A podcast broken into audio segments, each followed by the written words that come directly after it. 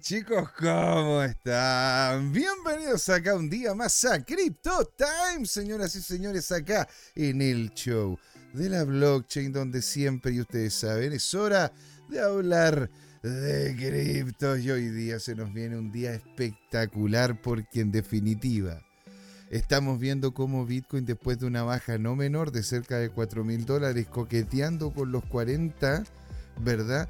Terminó haciendo un al parecer reversal, colocando, ¿no es cierto?, lo que es la lo que es el, canal ascendente de vuelta de nuevo. Así que tenemos el canal ascendente de vuelta en la conversación. Bitcoin está teniendo, ¿no es cierto?, al parecer una, una buena racha por este momento, aunque sigue muy débil. Dicho eso, tenemos noticias que al parecer, más allá de lo que está ocurriendo con el precio del Bitcoin, la adopción y otras cosas, tiene más que ver con el uso de Bitcoin como moneda de resguardo, dado de que estamos, tenemos noticias sobre lo que ocurre con las tasas de interés en Estados Unidos, lo que está ocurriendo, ¿verdad?, con el problema entre la SEC y otras entidades, las cuales están diciendo de que podría llegar y ser justamente los, podrían ser las criptos un commodity, ¿vale?, más que un activo digital. Entonces hay una serie de cosas que se están conversando en ese sentido y muy bienvenidos entonces acá a Crypto Time. La primera patita vamos a conversar eso y la segunda vamos a estar con el grande, con el único, con don Jorge Gatica y vamos a estar conversando sobre todo lo que está ocurriendo en el cripto Twitter o el cripto X, ¿verdad? Y todo lo que nos tiene, ¿no es cierto?, en arroba tu Crypto Time, señoras y señores. Así que les comento de que vamos a darle con todo. En este momento, aquí parte, ¿no es cierto? Crypto Time.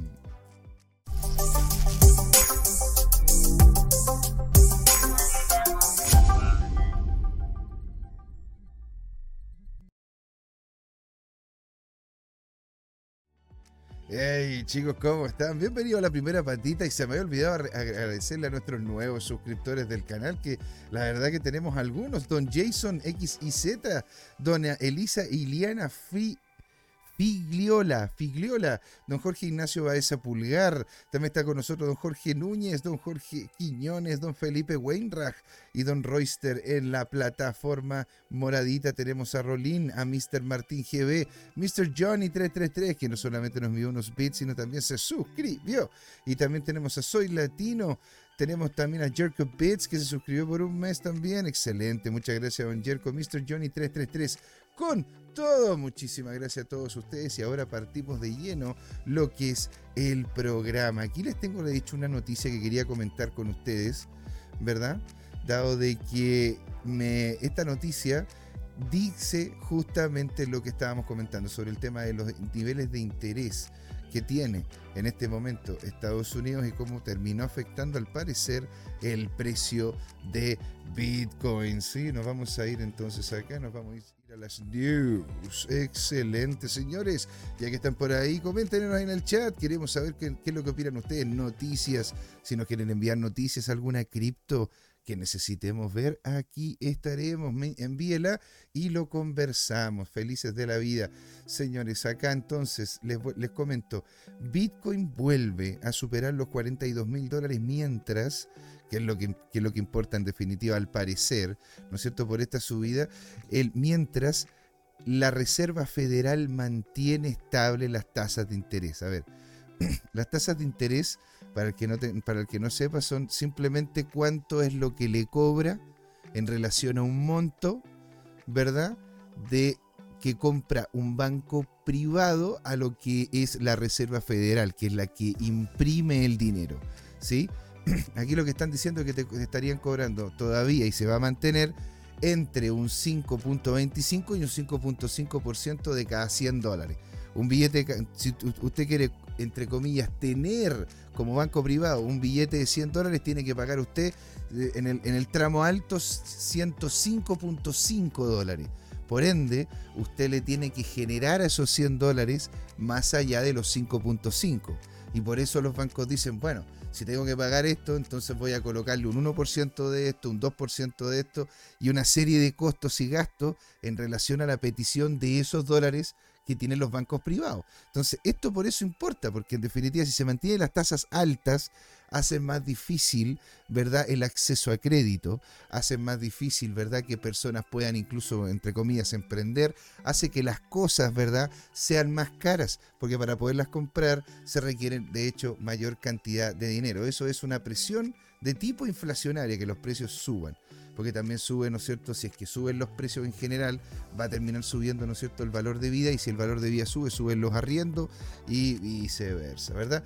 Bitcoin, comenta el artículo, ganó cierto impulso alcista, repuntando, comenta acá, 0.8% en la última hora, tras el anuncio de los funcionarios de la Reserva Federal de que el Banco Central dejaría las tasas de interés literalmente, señores, sin ningún cambio. ¿Verdad? Entonces, acá tenemos, el, en, el, en el momento de escribir el artículo, Bitcoin se cotiza alrededor de 42.383 dólares. Según CoinGecko, Ethereum también respondió, también, y es cierto, lo, lo vamos a revisar, tengo noticias también de Ethereum, ¿verdad? Respondió positivamente a la noticia, habiendo subido un 1% en la última hora. Actualmente está cambiando su cotización a cerca de los 2.234.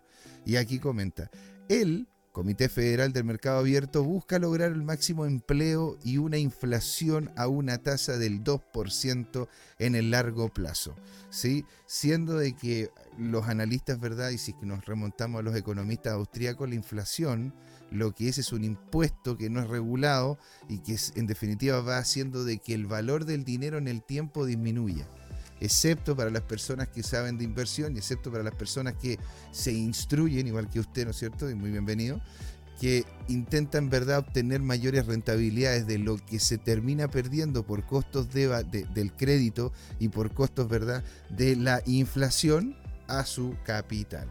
¿Sí? Entonces dice que eh, la FOMC en un comunicado de que en apoyo a estos objetivos el comité decidió mantener el rango objetivo de las tasas del Fondo Federal entre 5.25 y 5.5. ¡Ah, don Ángelo Abarca Fernández está por acá con nosotros! Venga para acá. Un abrazo descentralizado digital para usted, señor. Qué alegría. Dice, buenas tardes. ¿Creen que la Fed el 2024 empezará a bajar las tasas de interés o las mantendrá? Don Ángelo, mire, eh, la verdad que yo el otro, el otro día estaba viendo, ¿no es cierto?, lo que, mm, lo que salía en el calendario Forex y tengo visto ahí, ¿no es cierto?, haciendo algunos, algunos cálculos de alza, de baja, sobre todo en lo que es el tema de la empleabilidad y una serie de cosas en Estados Unidos, yo lo veo débil.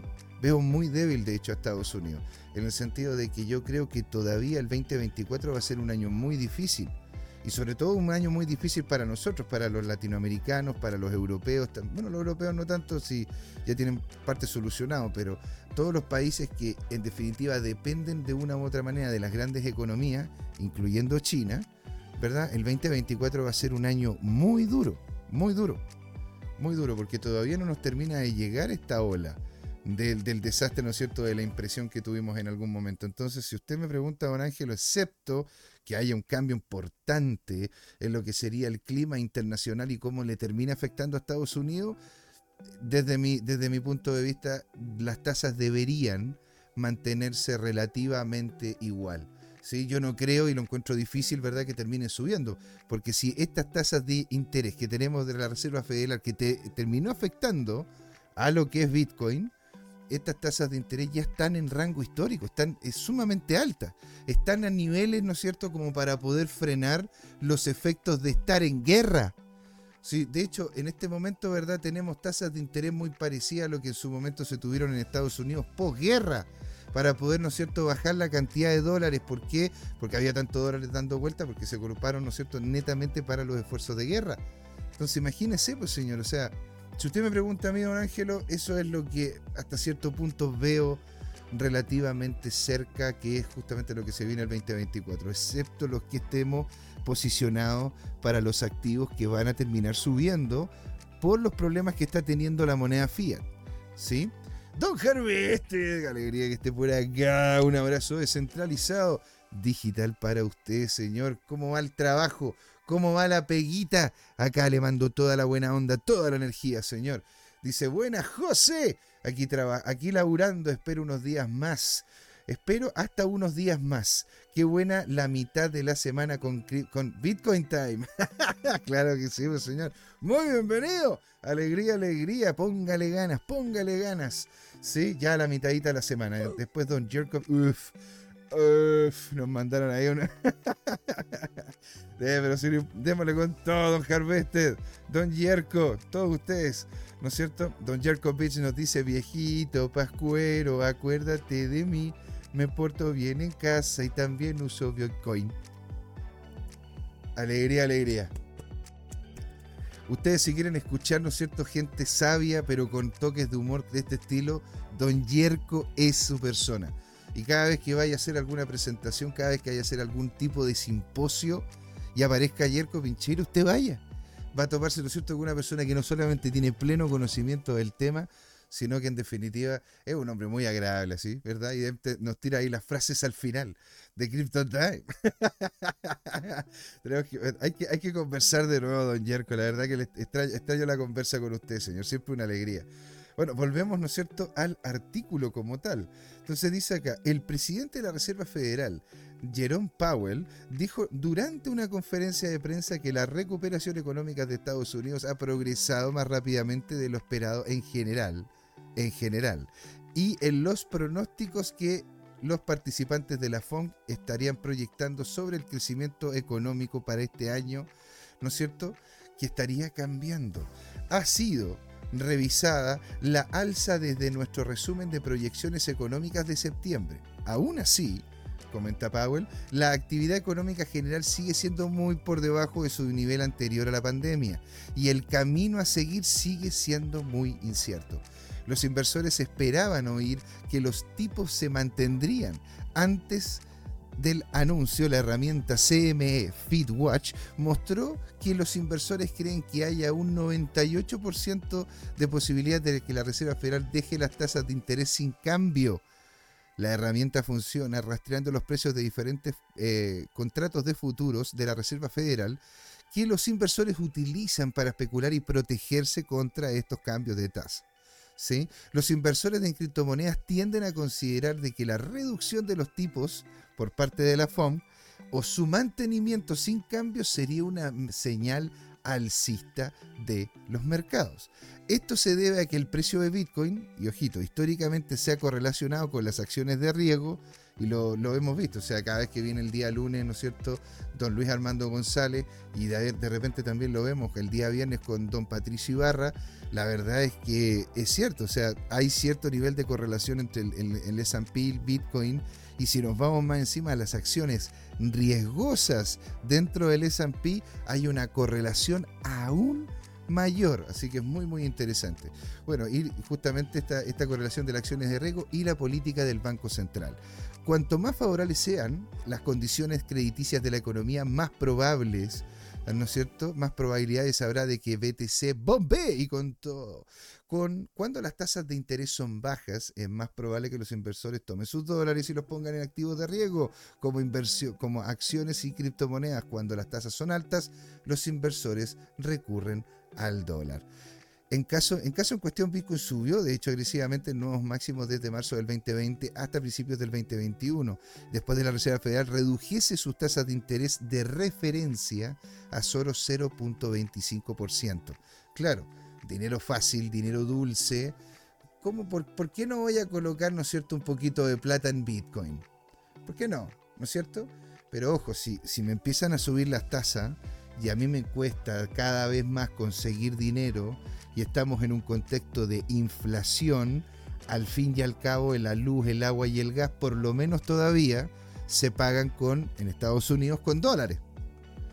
Y eso hace una gran diferencia, porque la gente anda en búsqueda de estos dólares, sobre todo porque las cosas están más caras, haciendo de que muchos de ellos digan, ¿sabes qué? Este tema del Bitcoin todavía no, o por lo menos no le quiero colocar atención o no me interesa porque justamente tengo problemas. O sea, si no puedo pagar la comida, ¿para qué voy a comprarme, ¿no es cierto? En definitiva, en definitiva un Bitcoin. ¿No es cierto? Don Prosus, Don Yerko también. Así es, señor. Welcome la Navidad. Que venga la Navidad con todo, ¿verdad? Ay, y entonces aquí nos comenta, y en julio los traders, comenta el artículo, respiraron aliviados, mientras a pesar de la noticia de la Reserva Federal planeaba subir las tasas, Bitcoin y Ethereum no tomaron medidas inmediatas no tomaron medidas inmediatas, una inmersión. La Reserva Federal comenzó a subir agresivamente las tasas del 2022, y nos acordamos, lo estuvimos viendo acá en CryptoTime, tres veces por semana, para tratar de controlar la inflación más alta en 40 años. Los aumentos en 75 puntos básicos, cuatro veces, lo que afectó negativamente el valor de las acciones y lógicamente de las criptomonedas. ¿Por qué? Porque la gente también hace lo mismo, ¿no es cierto?, con el tema de las acciones. Y que tengo algo de plata, me sale muy barato conseguir dinero porque, ojo, en Estados Unidos llegó un momento donde hubo, estuvo a cero, cero en lo que sería la tasa de interés. Es decir, tú podías pedir plata, podías pedir dinero y simplemente tenías que entregar exactamente lo mismo después de un tiempo que te lo prestaban. O sea, era una locura. Era una real locura porque podías invertirlo en cualquier cosa que te diera un 1% durante el tiempo en el cual tenías tú ese dinero y literalmente tenías 1% de ganancia. Entonces ahí es claramente facilito poder invertir en algunas cosas como acciones, bonos o incluso, ¿verdad?, en temas de criptomonedas. Ahora, ahora un poco ha cambiado la dinámica, ¿no es cierto? Ha cambiado un poquillo el panorama. Entonces, señores, esta es otra noticia que les tengo, que va en concordancia con esto, porque a ver, ya la Fed, ¿no es cierto?, va a mantener las tasas de interés, por ende el dinero va a ser todavía, quieren hacerlo todavía escaso, ¿verdad?, entre comillas, para poderlo ir sacando, ¿no es cierto?, de lo que es la economía. Y lo segundo es lo que ocurre con la SEC. ¿Qué es lo que ocurre con la SEC? Vamos a compartir acá y aquí, ¿no es cierto?, vamos colocarlo en Spanish, ahí para que podamos comentarlo de buena manera. Dado de que la, ya sabemos, ¿no es cierto?, que la Fed va a mantener las tasas, lo que significa menos potencialidad de ingreso de capital a lo que sería Bitcoin, ojo, pero de la persona común y silvestre, porque los capitales importantes, los capitales de riesgo serios, MicroStrategy está doblando la compra, BlackRock está empujando el ETF, Vanek también y otros más. De hecho, tengo acá una lista de cuáles serían, ¿no es cierto?, los diferentes ETF. La vemos, la vemos, la vemos al tiro. ¿sí? Aquí nos comenta el artículo, el presidente de la SEC, Gary Gensler, no quiere hablar de los valores criptográficos. Ya el hombre está chato, está chato. Lo tenemos chato con este tema de las criptomonedas. ¿Por qué me tocó a mí? Este tipo debe estar pensando, ¿por qué a mí? ¿Por qué me tocó esto a mí?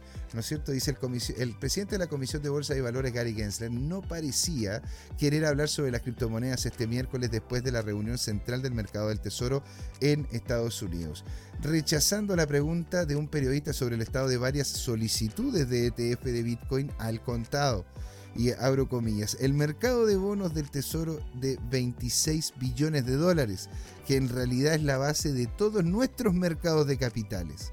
Si es financiamos, así es como financiamos nuestro gobierno. Así es como nuestra Reserva Federal aplica la política monetaria. Así que, ¿cómo mantendremos el dominio del dólar en todo el mundo? ¿Y quieres preguntarme sobre las criptomonedas? Gensler dijo en una entrevista de Bloomberg Television en respuesta a una pregunta sobre los fondos al contado. Pero lógico, puta, pero si es que es lógico. A ver, ¿cómo no va a ser lógico? ¿Qué dicen ustedes, chiquillos? ¿Cómo no va a ser lógica esta cuestión? ¿Qué dicen ustedes, chiquillos? Los quiero escuchar en el chat, chicos. O sea, a ver, estamos hablando de un tipo que literalmente tiene, y, hasta cierto punto se entiende. El tipo lo que tiene, ¿no es cierto?, es que tiene una institución que está especializada en manejo de capital y le están colocando algo que el tipo no puede definir. Ahora, lo podría hacer, pero también podría terminar siendo un problema para él después, si es que termina siendo un problema el tema de las cripto. Entonces, pues, este es una papa caliente. No quiere, ¿no es cierto?, este problema. Por eso no quiere que nadie le pregunte. Entonces dice acá, ¿cuáles son tus prioridades? El continuo. El mercado de bonos del Tesoro de Estados Unidos es, el es un mercado muy trascendental y muy importante los valores criptográficos no, son, no solo son más pequeños, sino que, sino que no es así como financiamos nuestro gobierno. Porque claro, o sea, ¿cómo se financia el gobierno? Se financia a través de deuda y esa deuda está basada en dólares, porque el dólar ha sido la moneda con la cual se ha terminado moviendo el mundo estos últimos años, estos últimos, qué sé yo, 70, 80 años. Entonces, es ahí donde está el, donde está el tema, ¿no es cierto? Onda, ¿Cómo este tipo va a poder sopesar una cosa con otra? Pero lo va a tener que hacer porque las criptos se vienen, ¿no es cierto? Y comenta lo siguiente. Dice, no es así como llevamos a cabo nuestra política monetaria y muchos inversores se han visto perjudiciados en este mercado y están siendo perjudicados porque hay demasiado incumplimiento. No se trata solo del incumplimiento de las leyes de valores, sino incumplimiento con muchas otras leyes. Y bueno, el hombre como, como habla también del tema del, de estas cripto memes y estas cuestiones, ¿no es cierto?, que, que, suben y después se van al carajo, claro. Pero no todas son así, pues, Gary. Yo sé que no escucha, Gary. Te mando un gran saludo. Yo, yo te aprecio hasta cierto punto, te entiendo, hombre. Pero las cripto vienen. Se acabó. ¿Me entiendes? Entonces, si es que no la quieres manejar tú, dásela, ¿no es cierto?, a la entidad que maneja los commodities y conviértelos en commodity y que tengan un valor en dólares. Y si la gente quiere comprar Bitcoin y llevarlo en el bolsillo, al igual como lleva tres canicas, déjalos. ¿Por qué no los quieres dejar, Gary? ¿Por qué no los quiere dejar, Gary? ¿Sí? Don Harvester nos dice, quizá.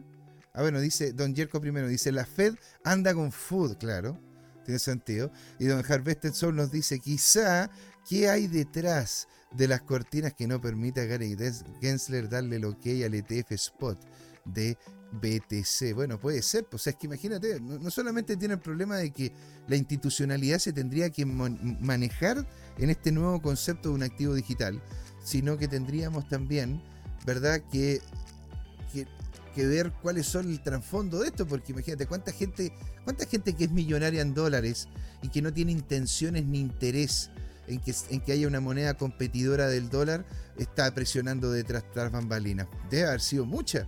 ¿sí? Ahora, los que realmente saben, los que se mueven con, con, pragmatismo, ¿verdad? Que han sido justamente los grandes, como Banek, como, como eh, Vanguard, como BlackRock y muchos otros más. ¿Se dan cuenta? Entonces, señores, actualmente la SEC dice está revisando más de una docena de solicitudes de gigantes de gestión de activos, como les comentaba, BlackRock y Fidelity, para lo que sería el primer fondo de Bitcoin al contado del país. El precio de la criptomoneda más grande del mundo por capitalización de mercado se ha disparado en estos últimos meses a medida de que los analistas especulan una decisión, una decisión que podría estar cada vez más cerca, señores, ¿sí? Y claro, Bitcoin termina aumentando en, relación a esta anticipación que tenemos con el ETF. O sea, ¿se acuerdan lo que ocurrió con Cointelegraph? Que literalmente cuando salió la noticia se disparó el precio de Bitcoin y de hecho de ahí no ha bajado más. Al parecer ese aviso que terminó haciendo Cointelegraph, que era, que era, que era en extremo falso, está totalmente desmentido porque no existe todavía un ETF de Bitcoin aceptado y en funcionamiento en Estados Unidos, ¿verdad? Aún así terminó llevando la atención de muchas personas que decían, oye, ¿qué ocurre con esto? ¿Hay un ETF de BlackRock en esto? Por el hype que generó y por las noticias y las repercusiones. Entonces ahí terminó, creo yo, dándole otro, otro, otro pie para que Bitcoin se pegara una gran subida. ¿sí? Bitcoin, comenta actualmente, representa alrededor de 838 mil millones de capitalización total del mercado criptográfico de casi 1.7 billones. ¿sí? Y según los, datos de, de, Block, su precio subió un 4.1 el miércoles para cambiar de manos a cerca de 42.800 dólares a las 2, a las 2, casi un cuarto para las 3 de la tarde, hora este. En los comentarios del mes pasado, Gessler guardó silencio cuando se le preguntó sobre el proceso de revisión en curso para los hallazgos de Bitcoin, diciendo de que no había hecho nada, no había hecho nada al respecto. Y dice, no quiero, entre comillas, prejuzgar el asunto. El hombre está estirando el chicle nivel Dios. Este tipo le quiere pasar. Yo puedo estar, puedo estar muy equivocado, señores. ¿ah? Señoras y señores, yo puedo estar muy, muy equivocado. Pero este tipo yo creo que está haciendo tiempo porque no quiere tener en la mano esta papa caliente. Le va a terminar tocando al que termine saliendo, ¿verdad? A continuación. Y dice, no quiero prejuzgar este asunto. Anteriormente calificó este proceso de revisión de la agencia como un proceso probado en, en el tiempo y la SEC ha estado reuniendo, comenta el artículo, algunos de los emisores potenciales durante las últimas semanas, discutiendo con ellos detalles técnicos sobre los procesos de reembolso propuestos. Así que imagínense, pues señores, y ustedes me preguntan, bueno, ¿y cuántos ETF hay? A ver, aquí Don Yerko nos dice, el miedo de ellos es que no pueden crear Bitcoin de la nada. Mm, qué buena frase, Don Yerko. Qué acertado, señor. Qué acertado.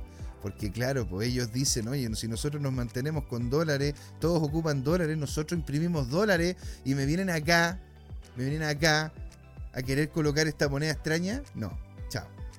Y eso es lo que tienen, pues en realidad miedo a que no pueden crear estos bitcoins de la nada. Tal como lo hacen con el dinero fiat. No pueden manipular la tasa monetaria, que es lo que en definitiva gran parte. Por eso a la Fed tampoco les gusta el tema de las cripto, porque dicen, a ver, si, si de repente la gente empieza a utilizar las cripto, ¿cómo vamos a poder nosotros hacer manejo de la economía? ¿Verdad? Como si los bancos centrales, a ver, nosotros acá en Chile tenemos un banco central que funciona bastante bien, funciona bastante, bastante bien, pero, pero, pero lo que nos ha dicho la historia es que si todas las monedas fiat en algún momento tienden a cero, eso es un indicativo claro de que el banco central, ¿sí? es una cosa que va a dar que termina teniendo más problemas que soluciones, porque es el que en definitiva termina manejando la moneda. Independiente de qué tan independiente, valga la redundancia, sea el banco, el banco central, aún así, por ser una institución del Estado, va a tener algún trazo o rasgo político. Eso, eso, eso, lo, eso, eso es como se llama de pelogrullo. ¿sí? Entonces, en ese sentido, por eso hay que tomar, hay que tomar distancia, sobre todo de las monedas fiat, cuando sea posible. Si usted en este momento no puede hacer inversión en este activo y nos está viendo, le agradecemos mucho. No queremos que inviertas, no queremos que invierta sus ahorros ni nada por ese estilo. Queremos que usted pueda hacer crecer su capital, ¿sí? Si no puede, si puede comprar de a poquito, vaya comprando si es que puede de un satoshi en uno o si es que puede usted, puede comprar más, se lo dejamos a usted. No es nada de asesoría financiera, es solo una opinión informada, señores. Y acá vamos a ver, porque de hecho acá, acá tengo este, este listado, la cual, el cual me dejó un poquito peinado para atrás, sobre la cantidad completa, la lista completa de ETF de Bitcoin que están a la espera de la aprobación en enero del 2024. O sea, señores, tenemos porque si cuando, cuando salgan estos ETF, los, los, eh, encargados, ¿no es cierto?, de los fondos de pensiones de varios países, los encargados de fondos institucionales, los encargados de fondos incluso, incluso gubernamentales, como lo que podría ser Noruega y otros países, se van a meter en esta dinámica, van a empezar a hacer compras de este tipo de, este tipo de, herramientas financieras. Y lo que ocurre con esta herramienta financiera es que tiene que tener por cada, por cada persona que compre una cantidad, ¿verdad?, de este ETF que tiene de valor un Bitcoin, se tiene que tener adentro un Bitcoin. Por ende, si más gente quiere comprar, más plata le llega al fondo, más Bitcoin puede comprar.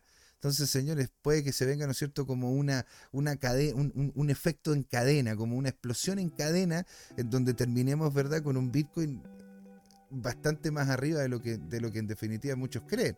Y esto no es ningún tipo, esto es simplemente una opinión informada en relación a lo que se está viendo, ¿verdad? Revise los programas anteriores, cuántas instituciones están queriendo hacer esto.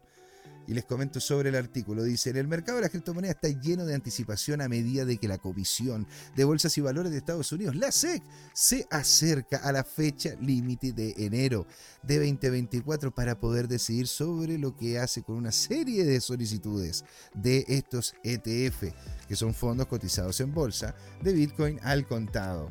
¿Verdad? Compré, bueno, ya sabemos, ¿no es cierto?, más o menos lo que es el, lo que sería, ¿no es cierto?, un ETF, pero aquí viene el tema, el punto de inflexión, enero 2024. La importancia de la fecha límite del 2024 es profunda, de enero al 2024 es profunda.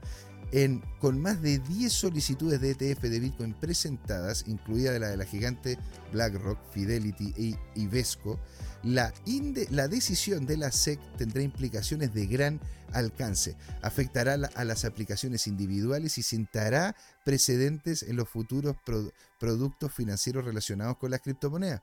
Porque también hay que entender, ¿verdad?, de que si existe algún tipo de mandato de parte de una institucionalidad, es diferente a lo que ocurre en Chile o en, los, países, en los países latinos. ¿sí? Estados Unidos es anglosajón por ende, tiene otro tipo de legislación en donde se basan mucho más en el precedente, en lo que se dijo antes de lo que sería una ley como tal. ¿sí? Ahora, nosotros en sí nos basamos más en la ley que en lo que habría o no pasado anteriormente. En una de esas uno puede llegar y tener, no sé, onda, 3, 4, 5 juicios que te salieron en contra, pero si es que hay un nuevo juicio, puede justamente ese salir, ese salir cierto y puede salir de que eres libre. Puede ser. Entonces es diferente en Estados Unidos. Si queda el precedente, eso marca el resto del quehacer, no solo de la industria, no, solo, no solamente del, gobierno, sino de la industria, ¿verdad? Entonces sentaría un precedente para futuros proyectos, productos financieros relacionados con criptomonedas. La posible aprobación de estas solicitudes por parte de la SEC se considera un paso hacia la adopción más amplia de lo que es Bitcoin y un movimiento significativo de, en los principales mercados financieros. Y comenta acá, un ETF de Bitcoin aprobado tiene el potencial de impulsar la inversión institucional y marcar el comienzo de una nueva era transformadora para las criptomonedas. Un ETF de este tipo proporcionaría un vehículo de inversión regulado y familiar para los inversores institucionales Claro, lógico. Mitigando sus preocupaciones sobre el concepto de la liquidez, porque a ver, si BlackRock dice que tiene estos bitcoins, BlackRock los tiene, porque se, bueno, se supone que los tiene que tener, ¿no es cierto? Porque es una institución seria que lleva años y que tiene una cachada de plata y por eso mismo lo puede hacer. ¿Verdad? Entonces dice, la custodia y la incertidumbre de la regulación. Dijo Bain Crypto Lucas Kieli, Kieli, director de inversiones de Yelp App. Y acá, señores, miren esta cuestión plazos para observar los ETF. La lista de solicitudes del ETF de Bitcoin. Miren, de hecho, ¿saben lo que voy a hacer? Se los voy a mandar aquí al chat. Toman, ahí tienen la lista de la lista entera de los ETF para que le vayan pegando un ojiño. ¿ah? Para que sepan, ¿no es cierto? No solamente está BlackRock, Banek, Fidelity, Vanguard, hay varios más. También tienes Grayscale, tienes, ¿cómo se llama? ARC, también está Bit, Bit a Bit, o sea, miren esta lista. Miren esta lista. Aquí tenemos, acá tenemos, ¿no es cierto? Tenemos 1, 2, 3, 4, 5, 6, 7, 8, 9, 10, 11, 12, 13. 13. 13 ETFs de Bitcoin. ¿Y para qué? Y, me dice, pero a mí qué me interesa. Bueno, si es que ellos dicen que quieren tener, ¿verdad? Este, este nivel de capitalización de Bitcoin dentro de estos ETF significa, señores, de que para poder tener uno cierto, ponte tu activo Pando, ¿verdad? Que quiere tener 30 millones en este ETF, significa de que tiene que tener 30 millones de dólares en Bitcoin adentro. 30 millones se estarían, se estarían saliendo. Franklin Templeton, 1.5 billones de dólares. Hashtag 494 millones de dólares. Suma y sigue, ¿verdad? Grayscale, 46.1 mil millones de dólares. O sea, es una barbaridad. ¿Y eso qué significa? De que va a haber escasez de Bitcoin y esa escasez de Bitcoin va posiblemente terminar afectando fuertemente, ¿verdad?, a lo que sería este, ¿no es cierto?, este mercado. Y si, y si logra salir Bitcoin, imagínense qué pasaría si es que llega a salir también el de Ethereum o incluso algunos otros que sean combinatorias de cripto, ¿sí? Porque de hecho ya esa existe. Ya, bueno, de hecho son futuros, pero ya existen, ¿no es cierto?, ETF futuro de combinaciones de cripto. Entonces tú dentro de ese fondo tienes un 25% de una cripto, un 10% de otra, y así te vas, ¿verdad? Siendo como, como un pool de varias criptos que están metidas en un fondo y que te entregan beneficios a ti si eres parte del fondo, ¿verdad? Con la compra de este ETF, te entrega a ti rentabilidades por aquello, ¿sí? Pero es que, a ver, ahí nomás se puede ir viendo, ¿no es cierto?, la cantidad, la danza, eso así lo dirían, ¿no es cierto?, lo dirían los antiguos, la danza de millones y billones de dólares que van a estar involucrados con el concepto del ETF. Ah, claro, pues aquí, aquí está BlackRock. Ah, aquí está Rosca Negra y 9.4 billones de dólares. Padre de Dios. Dice, entre los solicitantes destaca BlackRock, el mayor gestor de activos del mundo, con una asombrosa cifra, y asombrosa la verdad, asombrosa la verdad, una cifra de 9.4 billones de dólares. A ver, ¿cuánto es el PIB chileno? A ver, PIB Chile 20 2020, 2022, pues coloquémoslo el año, el año que podamos, ¿no es cierto? El Producto Interno Bruto del, del el 2022 de Chile fue alrededor de... A ver, aquí los tengo, los datos macro. Aquí los tengo, los datos macro. A ver. Vale, aquí, pam, pam, pam. ¿Verdad? Si comparto esta pantalla, imagínense, estamos hablando de que el PIB de Chile, ¿no es cierto? El PIB per cápita, no, no, no. El Producto Interno Bruto ha crecido en 2.4, perfecto. Y el, en 2022 el PIB de Chile fue de 285 mil 400 millones de euros, ¿verdad? Entonces, ¿qué sería? 285 mil 400 millones, 2, 3, 1, 2, 3, 1, 2, 3, euros, ¿no es cierto? A dólar. USD. Y nos estaría diciendo, ¿verdad?, de que en este momento Chile tiene un PIB per cápita, a ver si lo hice bien, 1, 2, 3, 1, 2, 3, 1, 2, 3, sí, está correcto, ¿verdad? Serían, eh, serían cerca de los 350, 310 mil millones de dólares. Eso a, a nivel, a nivel general. Es decir, de que estaríamos hablando de un porcentaje no menor de lo que es el PIB chileno.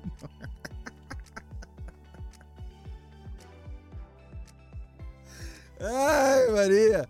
Ay, María, que la gozo con esta weá. Una que la gozo con esta weá porque porque imagínate, o sea, imagínate que se venga ese ETF. Don Yerko nos dice, falta el ETF CryptoTime, al clavo, al CTM y a Prosu. Suena fino. El, el toque CTM lo podríamos, podríamos hacerlo así. Y Harvester nos dice, yo lo que espero, José, es que ese reporte de mercado, para, ¿cómo se llama? Lo que yo espero, José, es ese reporte de mercado para todos los que tenemos el producto de inversión en banco, que se mencione Bitcoin una vez que se habilite el ETF Spot. ¿Sabes que es posiblemente lo que va a terminar ocurriendo, pues, ¿cachai? O sea, si es que si es que llega a salir el ETF Spot en Estados Unidos, bueno, lo que van a tener que hacer los bancos chilenos, si es que quieren tener ese, ese activo, ¿verdad? Es tener lo que se llama un mirror acá. Un mirror es como tener, ¿no es cierto?, como un papel que acredita el papel que está en Estados Unidos. Porque si no tendrían que irte a comprar el papel directamente a Estados Unidos y esa cuestión es, saladita, es bastante saladita. ¿Sí? Entonces, a ver, ¿aquí dónde estaba yo? Acá, en el papel, papel de BlackRock, 9.4 billones de dólares.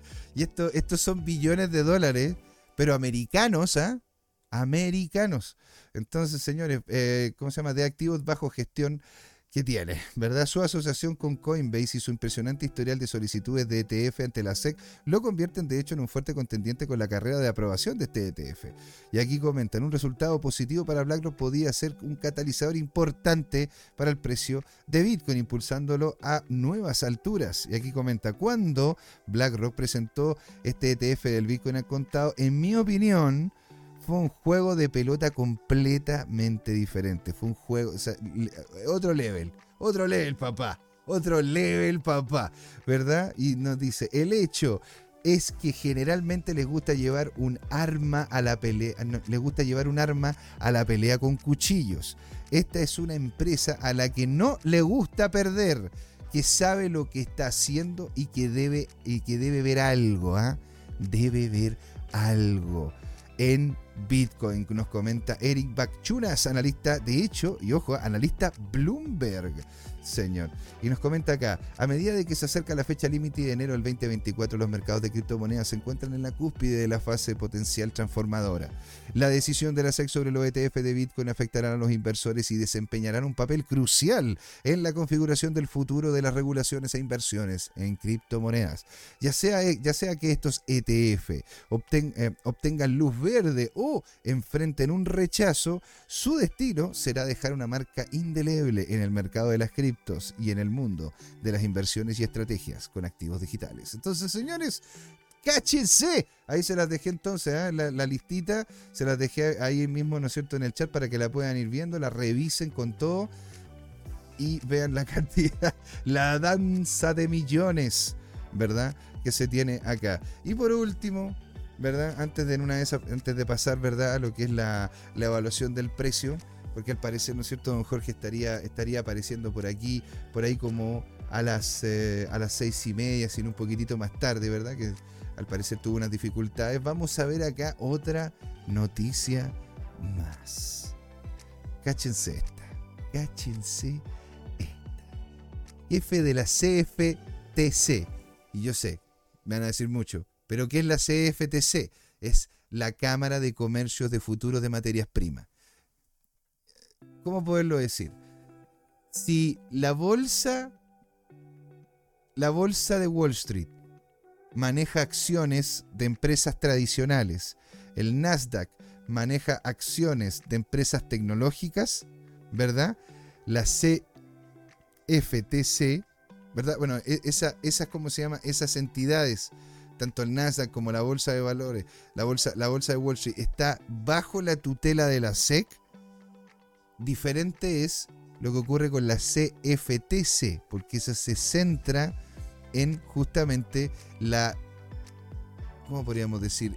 En la regulación de los contratos futuros de materias primas. Y aquí, aquí podríamos entrar a una conversa bien larga sobre qué son los futuros de materias primas, pero para hacerlo muy sencillo es, usted tiene una hectárea de terreno, pero no tiene plata, y quiere, y quiere sembrar tomate, ¿vale? Entonces, usted va a la bolsa de aquí en Chile se llama, la, se llama la Bolsa de Productos Agrícolas, creo que ahora se llama la Bolsa de Productos nomás, antes se llamaba la Bolsa de Productos Agrícolas, y dice, señora Bolsa de Productos, yo quiero, yo quiero ir a buscar plata al mercado, quiero que inversionistas me ayuden a poder, ¿no es cierto?, sembrar mis tomates en mi predio. Entonces usted va a la bolsa y le emiten un papel ese papel es porque fue un inspector, fue a su lugar, de, al lugar donde está usted, dice, ah, tiene un tractor, tiene esto, tiene esto, aparte la cantidad de metros cuadrados. Sí, yo creo que usted va a poder hacer en todo este terreno cinco cajas de tomate. Entonces te pasa un papel a ti que acreditan esas cinco cajas de tomate y uno la coloca en el mercado. Otra persona la compra y a mí me llega el dinero y yo puedo cultivar mis tomates. ¿Sí? Ahora, la persona que compró ese papel no está comprando tomates ahora. Los pagó ahora, pero los va a terminar recibiendo en un futuro. ¿Verdad? Por ende, muchas de. Eh, por ende, esta dinámica, ¿verdad? Con este tipo de contrato es un contrato, en definitiva, futuro de, de esos tomates que se van a terminar produciendo. Y ahí es donde entra esta comisión de futuro de materias primas. Porque usted está comprando un futuro de algo que todavía no tiene, que son estos tomates y si y eso es lo que eh, eso es lo que viene en la dificultad que tiene ahora, ¿no es cierto? Porque dice, bueno, si dejan que Bitcoin y que el resto de las cripto sean commodity, entonces le va a terminar cayendo la responsabilidad de su regulación y su y su fiscalización a lo que sería la CFTC. Y ocurre una cosa interesante en Estados Unidos. En Estados Unidos las instituciones se pelean por el presupuesto nacional no es que no es, como en Latinoamérica en donde hay un presupuesto nacional y ya está todo ya está todo ya se sabe cuánto se va a cada lugar. No eso no es así. En Estados Unidos tú tienes un presupuesto nacional y de hecho de ahí tú tienes que pelear como institución para poder lograr obtener la mayor cantidad de capital. Entonces si termina en tu si termina en tu escritorio una situación como esta, como la del Bitcoin, siendo tú una, entidad que no ha tenido mayor relevancia en algún tiempo, puede ser interesante para poder saltar a la palestra y decir, oiga, ya que estamos regulando esto, me tiene que colocar más lucas para poder regularlo, me tiene que poner, ¿no cierto?, mayor cantidad de capital, me tiene que poner más personal, me tiene que hacer crecer la institucionalidad para poderlo hacer. Y ahí es donde viene todo esto que estamos viendo, ¿no es cierto? Acá dice, Rostin Bellman de la Comisión de, Futuro, de Comercio de Futuro de Materias Primas tiene una visión distinta a la Gary Gessler, obvio que sí, por lo que les he comentado, presidente de la SEC. ¿sí? Aquí tenemos, ¿no es cierto?, Commodity Future Trading Commission. Me gusta el logo, bien bonito. ¿No es cierto? Dice Rostenbeek, presidente de la Comisión de Futuro y Materias Primas, la CFTC de Estados Unidos, considera que la mayoría de las criptomonedas son productos básicos, son commodity, un calificativo que, ubica en el rango de las mercancías o commodity, ¿no es cierto? Se trata de, una, de unas declaraciones muy, muy polémicas, sobre todo tomando en cuenta la visión totalmente distinta que se ha manifestado hasta ahora, eh, que ha manifestado hasta ahora el presidente de la Comisión de Bolsa y Valor, el tío Gary para quien todos los criptoactivos, excepto Bitcoin, son un título de valor. Los comentarios de Binance se dieron a conocer este 12 de diciembre a través de las publicaciones de CNBC, donde el presidente de la CFTC asegura que según las leyes existentes, muchos de los tokens que se comercializan en el mercado son productos básicos. Con estas declaraciones, el funcionario también admite de que existe una especie de, una especie de, y ahí, ahí es donde, ah, ahí es donde venía lo que le estaba comentando, una guerra territorial. Ah, ¿no es cierto?, entre varios organismos reguladores de Estados Unidos, particularmente la SEC y la CFTC. Una situación que complica de hecho el panorama para la empresa de, cripto, de criptomonedas que opera en este país. La SEC por su lado la utiliza la prueba de Huey para determinar si una inversión tiene, o sea, tiene o no título de valor. Al seguir los parámetros de esta prueba, derivados de un caso judicial, por eso les digo, ¿ah? aquí en Estados Unidos, cuando ustedes vean noticias de Estados Unidos, siempre van a tener esto como, bueno, esto viene derivado del caso anterior, del no sé cuánto, no sé cuánto, ¿verdad? Y ahí es donde está, está, está, está la dificultad o el problema, ¿verdad? Entonces aquí es donde, comenta, ¿no es cierto? Dice eh, eh, eh, que me perdí. Gary afirma que las criptomonedas son, un título de valor porque el público y las empresas que las resguardan anticipan sus ganancias. Ah, mira, aquí me está hablando don Jorge Gatica. eh,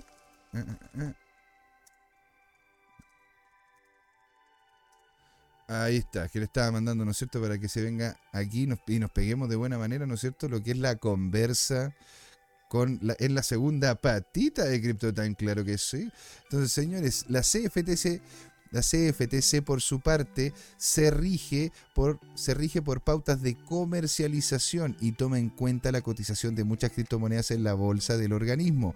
Un mecanismo que también sigue a los exchange para calificar las criptomonedas que se intercambian en sus plataformas, basados además en criterios de descentralización. De hecho, la comisión ya había determinado en el 2015 que las criptomonedas cumplían con la definición de commodity. ¿verdad? Lo que recordó Christopher Giancarlo, presidente de la comisión para esa fecha, en discurso que pronunció ante el Congreso estadounidense. Y eso, eso es verdad. De hecho, bueno, todavía no existía CryptoTime, pero eh, teníamos, ¿no es cierto? En ese entonces ya conversábamos, ¿verdad? En los foros de internet y una serie de cosas. Y claro, o sea, ya había una definición.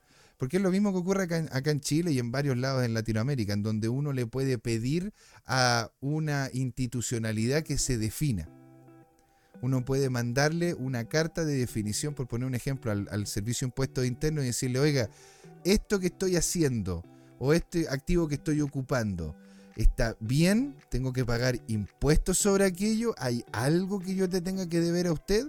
Y ahí es donde justamente la entidad tiene la obligación de hacerse presente con una, ¿cómo poderlo decir? La obligación de hacerse presente con una respuesta clara y concisa que dé fe sobre cuál va a ser no solo esa, esa cosa concisa, sino su quehacer a futuro. Y en 2015 la comisión, la CFTC, le otorgó a, a las criptomonedas, casi gran parte de ellas, ¿verdad? La definición de commodity. No, lo que recordaba, ¿no es cierto?, Christopher Giancarlo, presidente de la comisión para esa fecha, en un discurso que pronunció ante el Congreso estadounidense. Tal como informó a Criptonoticias, eh, la, calificación de, la calificación de CFTC fue ratificada en marzo del 2018 por Jack Weinstein, un juez de distrito de Nueva York asignado al caso legal entre ese organismo y el operador de criptomonedas Cabbage Tech, que ya no existe Tech, de hecho en su momento fue como noticia, pero ya no. El magistrado dictaminó que la CFTC tenía facultad de darle a las criptomonedas el carácter regulatorio commodity. Y el juez Weinstein tomó esta decisión, ya que a su parecer las criptomonedas encajan dentro de la definición de bienes utilizados en el comercio e intercambiables con otro tipo de activos. Aún así, ¿no es cierto? Existe falta de claridad en Estados Unidos, porque claro, hay una guerra de quién es el que termina regulando esto, y el que lo termina regulando, el que lo termina fiscalizando, se lleva más luquita, ¿verdad? De lo que tenía antes en su institucionalidad, pero el problema es que Gary tampoco se quiere definir hasta el momento. Entonces le quiere dejar toda la pelota al siguiente y el, tipo, ¿no es cierto?, de la CFTC la quiere para él. Porque aparte también, antes de que la SEC se empezase a meter con temas de cripto, ya justamente teníamos definición de esto como si fuese un commodity. que es muy parecido, ¿se acuerdan? A, lo, a cuál es el argumento que está esgrimiendo BlackRock en relación a cómo quiere posicionar su ETF. ¿Sí? Por eso también está saliendo la CFTC, porque si BlackRock quiere posicionar un ETF que, es hecho en, relación a activos que son commodity, entonces ese ETF tendría que ser regulado por la CFTC, no por la SEC. Entonces ahí es donde está la gran pelea. Y a ver, 9.4 billones de dólares, dólares, billones de dólares americanos, billones americanos. Eh, claro, o sea, se te abre un poquito el apetito para poder, ¿no es cierto?, tener mayor cantidad de preponderancia dentro del marco público del país. A pesar de ello, dice el conflicto conceptual en torno a si las criptomonedas son mercancía o títulos de valor, se ha uno de los principales obstáculos para de hecho establecer directrices regulatorias claras para la industria de los criptoactivos digitales en Estados Unidos. De allí la existencia, de ahí la inexistencia, no, perdón, de ahí la insistencia, sí, la dislexia, perdón. De ahí la insistencia del presidente de la CFTC es en la necesidad de una acción legislativa urgente. Hay que considerar, comenta aquí, además las implicaciones legales de ambos conceptos. Si las criptomonedas se clasifican como commodities, se perciben como bienes básicos, intercambiables como el oro o el petróleo. Que, a ver, Bitcoin sería, podríamos decir, el oro digital. Ethereum podríamos decir como su símil al petróleo digital. Son commodities, pero son commodities digitales, en cierto sentido. ¿Verdad? Y los usuarios podrían esperar un informe más flexible en términos de regulación. Las transacciones podrían ser más sencillas, con menos restricciones administrativas en comparación a si fuesen valores tradicionales. Pero claro que sí, claro que sí. O sea, de hecho, si terminan clasificando como commodity, explota esta cuestión. Explota, pues señores. Porque al final literalmente es como... Eh, eh, literalmente tener Bitcoin sería como tener una mina de oro. Tener oro. Y tener un minero de Bitcoin una mina de oro porque sería literalmente como un commodity. Si se clasifican como securities, valores, estarían sujetos, y es cierto, y es una paja, eso, eso sí que es una lata. Una total lata porque yo trabajo con valores, trabajo con securities y la cantidad de regulaciones, papeles de, que uno tiene que estar haciendo de repente hasta por las puras, hay veces que te piden hasta tres papeles que son iguales, pero te los piden porque justamente necesitan tres instituciones diferentes. Coño, mándate un mail con replicado, pero no, tenéis que hacer los tres papeles diferentes porque cambian una web por un lado. Y es horrible, por eso de que sean commodities podría facilitar mucho más esto, ¿no es cierto? Lo que significaría también mayores protecciones para los inversionistas y también, ojito, mayores requisitos y restricciones como la necesidad de revelar cierta información y cumplir con las regulaciones de oferta pública. Sí, pero ojo, o sea, ahí lo que tendrían que, tendrían que comentar qué, es lo que tienen, ¿verdad? No son las personas, no, son las personas naturales, tendrían que ser empresas, porque los commodities tú podéis tener la cantidad de oro que queráis y no, no necesitáis, ¿cómo se llama?, decirlo si es que eres persona natural en Estados Unidos. Las dos visiones hacen evidente los dilemas que enfrentan los gobiernos en su esfuerzo por aplicar leyes a un ecosistema tan disruptivo como el de Bitcoin, las, diferencias que existen, no solo entre autoridades estadounidenses, sino que también entre los diferentes reguladores del mundo. Muestran la, poca claridad que se tiene al momento de tratar este tipo de activos, señores. Entonces, por eso les quería comentar estas, estas, estas noticias que las encontré muy, muy interesantes, porque, a ver, y están todas conectadas, porque en definitiva, ¿verdad? Primero estuvimos viendo, ¿no es cierto?, sobre lo que ocurre con el Bitcoin, ¿verdad? Que vuelve a superar a los 4.000. ¿Por qué? Porque la Reserva Federal está con los intereses altos.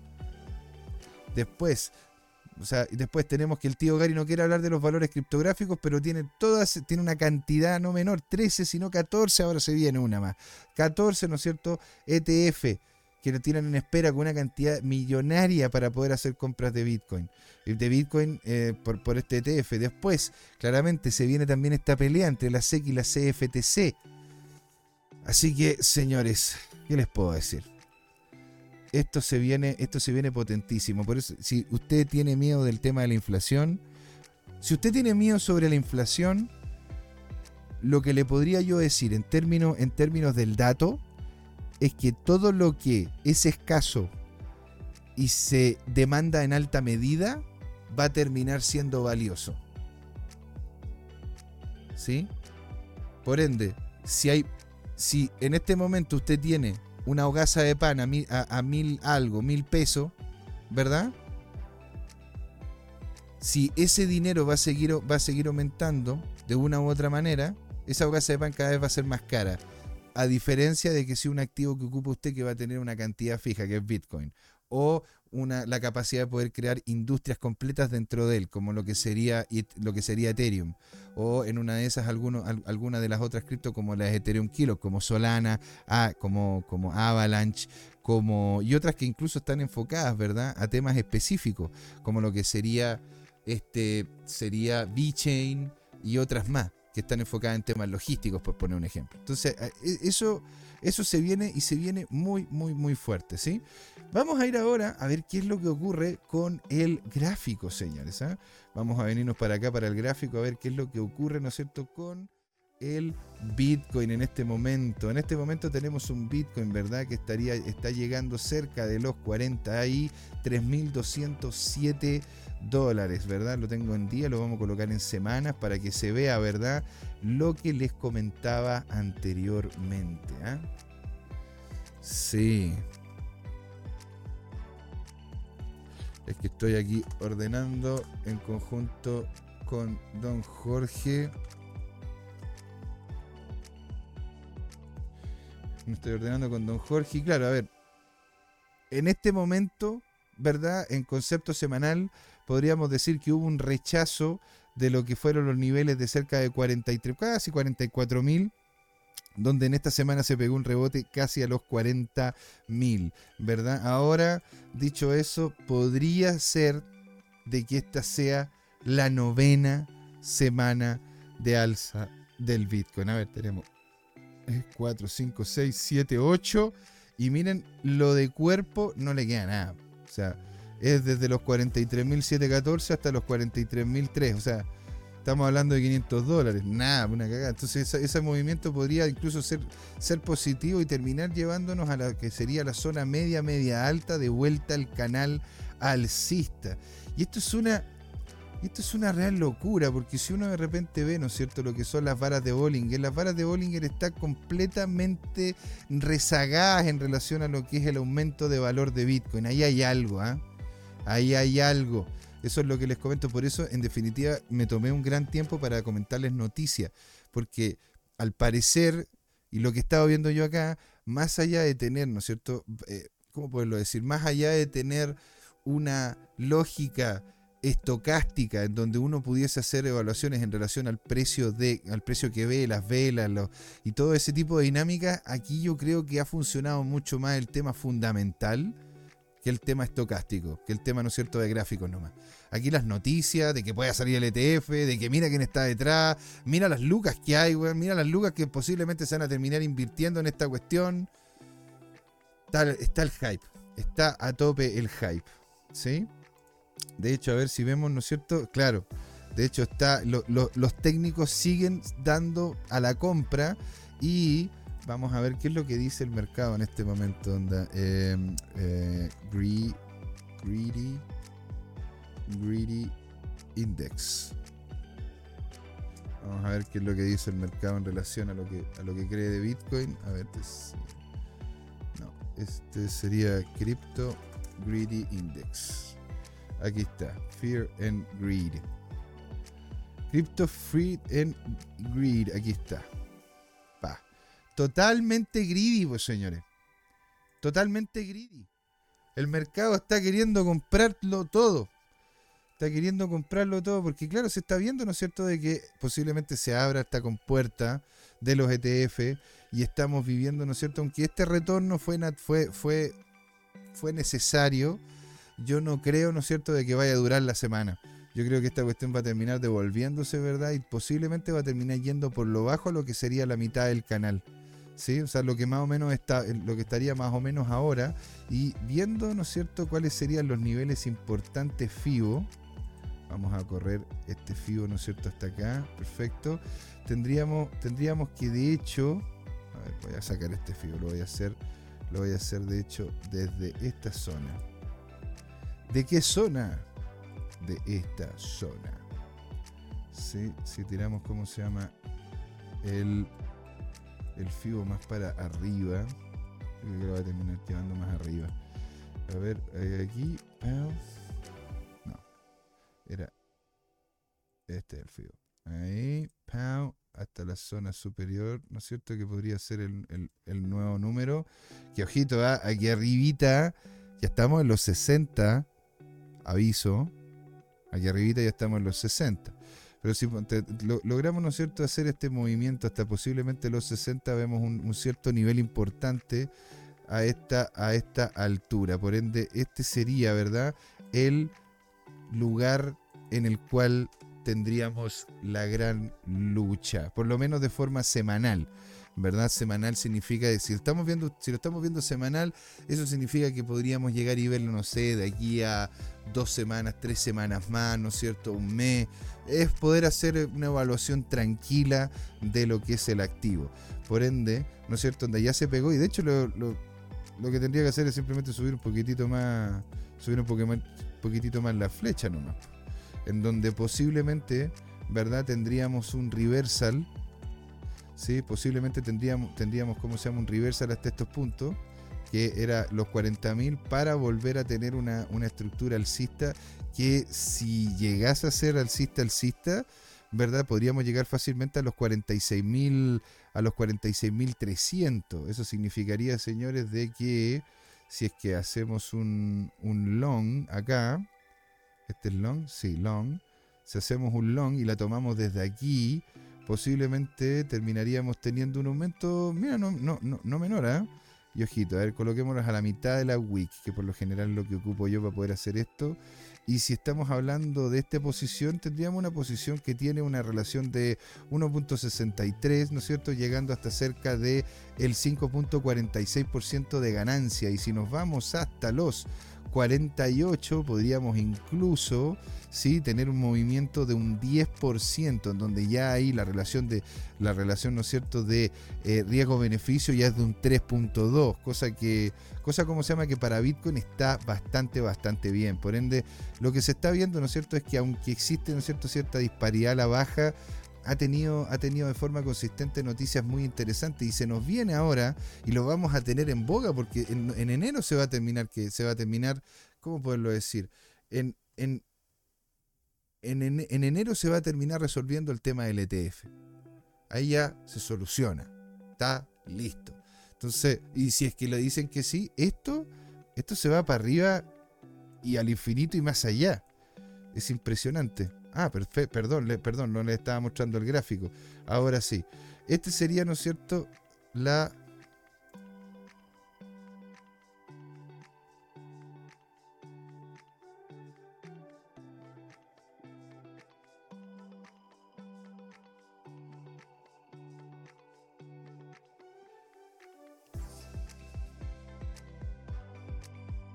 Me pasó de nuevo me pasó de nuevo. Se me fue el internet y tuve un bajón ahí. Sí, parece que sí, chicos. Tuve un bajoncito, un bajoncito de internet ahí. ¿Sí? Bueno, este. Voy a seguir, pues señores. ¿Sí? Démosle con todo. Parece que ahí tuve un pequeño bajón, pero, pero se, se me ve bien. Está, está correcto, ¿no es cierto? El tema, el tema. Don, don Jarbete nos dice, yo espero, José, que el reporte de los mercados, sí, claro, eso ya lo habíamos leído. Chicos, ¿me pueden comentar por favor en el chat si es que está todo bien con el internet? Se ha perdido conexión de nuevo.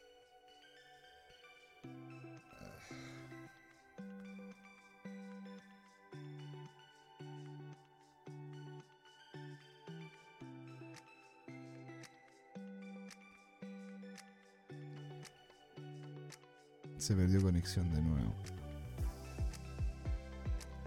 por qué se pierde conexión?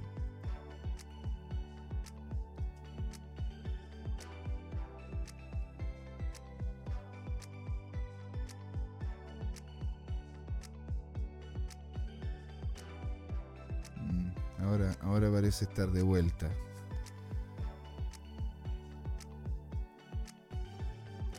Parece ahora que estamos de vuelta, ¿sí? Chicos, si me pueden comentar por favor ahí en el chat si es que tenemos, ¿verdad? Eh, si es que estamos bien y estamos en vivo, porque de hecho he tenido, tuve dificultades con el, con el internet, por favor. ¿Sí? Si me pueden ahí comentar, les agradecería un montón. Y saber, ¿no es cierto?, que todavía siguen por ahí. No, parece que sí. Parece que ahí ya. Bueno. Entonces, señores, bueno, vamos a seguir porque estamos en vivo todavía en Twitch. Y vamos a seguir comentando lo que aparecía en este gráfico.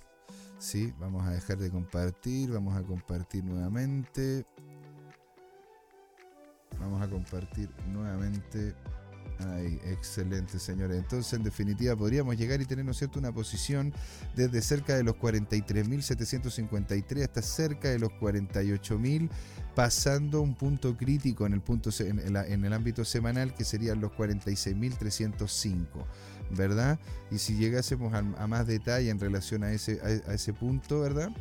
Podríamos decir de que tendríamos, tendríamos, ¿cómo se llama? El nivel del 0,5 por acá, por alrededor de los 45.000, por aquí, por esta zona. Por ende, ¿no es cierto? Donde tendríamos estos dos puntos importantísimos que tendríamos que revisar. El punto 1, ¿verdad? Los 45 puntos, los 45 45.544 y los 46.379. Le voy a colocar acá, ¿no es cierto?, como una banderita que indique el tema del precio. ¿Sí? Y lo mismo voy a hacer acá abajo. Maravilloso, para que ustedes puedan ver, ¿no es cierto?, los diferentes niveles de precio, los cuales podríamos hacer una pasada. Entonces yo diría incluso que podríamos llegar hasta ahí, ¿verdad? Claro, o sea, podríamos, podríamos incluso llegar hasta ahí con una primera, con una primera fase, una, primera fase podríamos llegar hasta ahí, ¿no es cierto? Y una segunda fase podríamos partir desde acá hasta justamente allá arriba. O sea, lo podríamos hacer, ¿no es cierto?, en ámbito semanal, si es que sobre todo mantiene esta estructura de, canal, que no la ha perdido desde ya vamos, desde octubre, desde mediados de octubre que no no la ha fallado, podríamos en definitiva seguir viendo alzas relativamente, relativamente concisas, sobre todo con los fundamentales que estamos viendo en este momento. Así que aquí tendrían una primera pasada de cerca de un 5.36% y otro de un 5%, entonces en conjunto casi un 10%. Si usted, ¿no es cierto?, ese 10% le, lo, apalanca, ¿verdad? Eh, lo apalanca usted entre un, dos veces ya tiene un 20%. Si lo apalanca cinco veces tendría un 50% de su capital. Es decir, si usted coloca 100 pesos apalancado cinco veces, usted podría perfectamente tener después en su, si es que está todo bien y va acorde a lo que estamos viendo acá, podría terminar teniendo usted 150 pesos en el bolsillo. Agréguele ahí usted los ceros que quiera. ¿Verdad? Eso sería en concepto semanal, a largo plazo, que yo creo que en definitiva va a tender, va a tender al alza, aunque claramente va a, ser, va a ser muy duro en esta zona, porque esto es una zona la cual ha, tenido, ¿no cierto?, mayor cantidad de lateralidad que otra cosa, ¿sí? Bueno, señores, me quedé con la noticia de Ethereum, me quedé con otras cosas más, así que me voy a ir en este momento al intermedio y volvemos con todo. Volvimos, sí. ¿Verdad? Javier Ortiz nos dice, yo he tenido problemas con el internet todo el día. Yo también. Yo también. De hecho, desde que llegué he tenido problemas con el internet, se te cae cada rato. Bueno, señores, quédese acá, no se vaya. Se nos viene, ¿no es cierto?, la conversa con don Jorge Gatica acá, en vivo y en directo, señores. Acá en CryptoTime. Porque ustedes ya saben, en el show de la blockchain siempre, siempre es hora de hablar de criptos. ¿ah? Ahí nos vemos, ¿eh? pero es un poquitito. Llegamos nada.